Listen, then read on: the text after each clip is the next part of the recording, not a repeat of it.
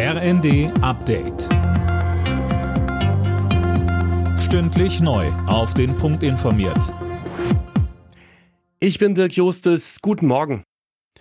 Fast überall gibt es heute Probleme auf dem Weg zur Arbeit oder in die Schule. Bis auf Bayern wird in allen Bundesländern der öffentliche Nahverkehr bestreikt. Details von Tim Britztrup. Busse, U- und S-Bahn in vielen Städten und Landkreisen ist heute Stillstand angesagt. Die Gewerkschaft Verdi will mit dem Streik für Bewegung in den Tarifverhandlungen sorgen. Wie die Lokführergewerkschaft GDL fordert Verdi die 35-Stunden-Woche für Schichtarbeiter bei vollem Lohnausgleich. Der Job soll so attraktiver werden. Teilweise ist fast jede dritte Stelle nicht besetzt. Das führt laut Verdi zu höherer Arbeitsbelastung und steigenden Krankenständen.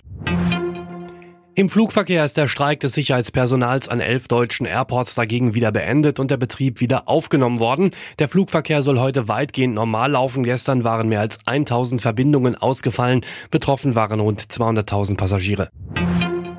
Es ist die scheinbar endlose Geschichte der Bundeshaushalt fürs laufende Jahr. Im Bundestag ist er heute abschließend Thema.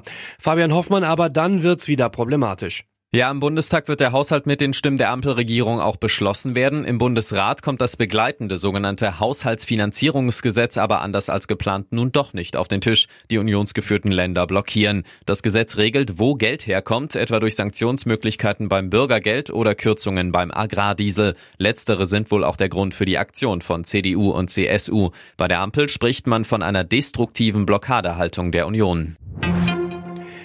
Nach dem Bekanntwerden des Geheimtreffens von Rechtsextremisten und AfD-Politikern verliert die Partei in Umfragen weiter.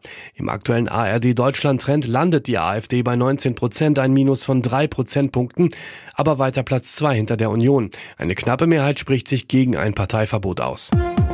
Alle Nachrichten auf rnd.de